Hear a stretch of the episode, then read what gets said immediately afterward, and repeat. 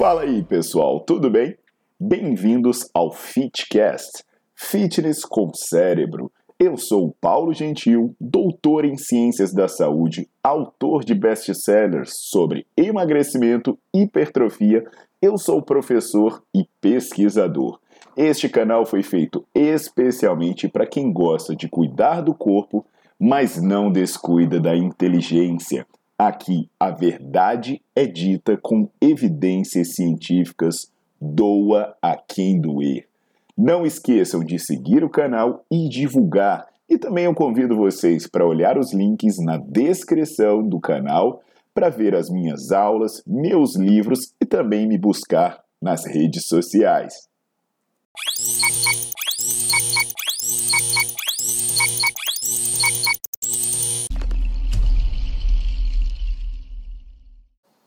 Fala aí, pessoal, tudo jóia? Hoje eu tô aqui para falar sobre alimentação pós-treino, né? O que você precisa comer depois do treino para você ter mais resultados, para você garantir que vai ter uma boa performance no treino seguinte.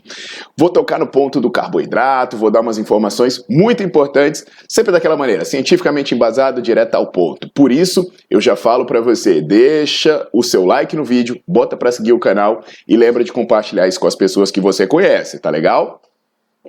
Então, pessoal, em outro vídeo eu falei sobre pré-treino, né? Eu mostrei que você não precisa comer carboidrato antes do treino e deixei claro que o importante mesmo é você se alimentar bem o dia todo, ter uma alimentação de boa qualidade. Mas aí tem outra coisa que perguntam bastante.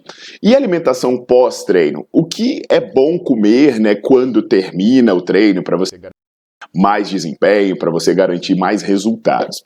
A questão da proteína eu também já falei num vídeo anterior, que ele está aqui no meu canal do YouTube, você pode buscar Paulo Gentil Proteína, que aí vai aparecer um monte de, de vídeo lá e você vai ver ah, sobre ingerir proteína após o treino ser ou não ser necessário. Mas existe um outro ponto importante que eu preciso complementar, que é sobre ingerir carboidrato para repor as reservas de glicogênio, a energia que você usou durante o treino. Isso pode ser particularmente importante para quem faz várias atividades, né? No mesmo dia, por exemplo, as pessoas que treinam de manhã e de tarde, as pessoas que treinam de manhã e de noite, ou então até as pessoas que saem do treino e vão para outro treino. E aí, para responder essa pergunta, eu vou trazer um estudo é feito por pesquisadores da Suécia e da Lituânia, que foi publicado no Jornal Escandinavo de Medicina Esportiva, é um dos melhores periódicos científicos que a gente tem na área. E o que, que eles fizeram? Eles pegaram pessoas e colocaram para fazer uma sessão de exercício voltado para depletar as reservas de glicogênio. Glicogênio é, é, aquela reserva de energia, da energia que você usa para as atividades de alta intensidade e curta duração, né? que no caso elas usam basicamente metabolismo glicolítico. Essa atividade, né, ela tinha uma hora de atividade contínua e depois ainda fazia quatro tiros máximos de 30 segundos. E aí, nos 150 minutos depois do treino, essas pessoas poderiam ingerir sebo, ou elas poderiam ingerir carboidrato, que era dado em uma taxa de 1,5 gramas por quilo de massa corporal por hora. E três horas depois do exercício, eles fizeram biópsias, eles tiraram pedacinhos do músculo dessas pessoas e fizeram testes de força também dos extensores de joelho, para avaliar a recuperação das reservas de energia e também para avaliar o desempenho dessas pessoas. As biópsias revelaram que a ingestão de carboidrato, de fato, resultou em níveis de glicogênio mais altos, quase duas vezes maiores em comparação a ingerir placebo. Ingerir placebo era ingerir água adoçada, mas sem nenhum valor calórico. Agora, apesar disso, a recuperação da performance não mudou, ou seja, o desempenho avaliado depois foi o mesmo em quem ficou esse tempo ingerindo carboidrato e quem ingeriu placebo. Esse estudo também avaliou a função neuromuscular, ele fez análise de é, estimulação de alta e baixa frequência e não viu nenhuma vantagem em tomar carboidrato. Então, olha só que coisa interessante, a galera fica desesperada quando sai da academia achando que tem que tomar alguma malta, um carboidrato, alguma coisa do tipo, mas não é bem assim.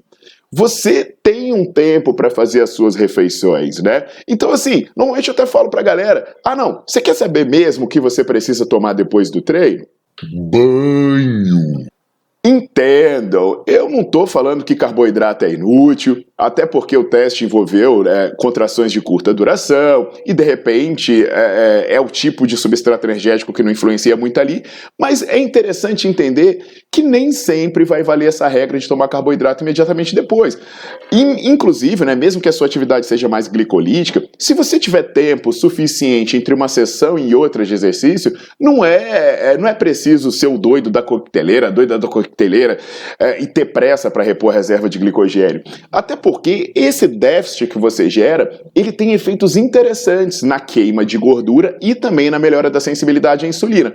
Então é o seguinte, é tanta possibilidade de você adaptar a sua alimentação que eu acho que o bacana mesmo é, é, é legal você pegar, se informar até para saber se está no caminho certo, mas assim, se você tiver um objetivo mais detalhado, uma situação mais específica, procura alguém formado em nutrição que essa pessoa vai te ajudar a ter mais resultados sem a necessidade de gastar dinheiro e até preservar aspectos importantes da sua saúde. Tá legal, pessoal? Então, passa essa informação adiante, porque tem muita gente por aí, né, que tá achando que é, é, é, não dá nem tempo de tomar banho ou de entrar no carro, que se não comer algo imediatamente depois do treino, o músculo vai derreter. Com isso, a gente consegue salvar as pessoas dessas paranoias. Então, se você ainda não deixou o like, deixa o seu like, bota para seguir o canal e envia isso para os seus amigos. Quem sabe a galera toma mais banho e sacode menos a coqueteleira.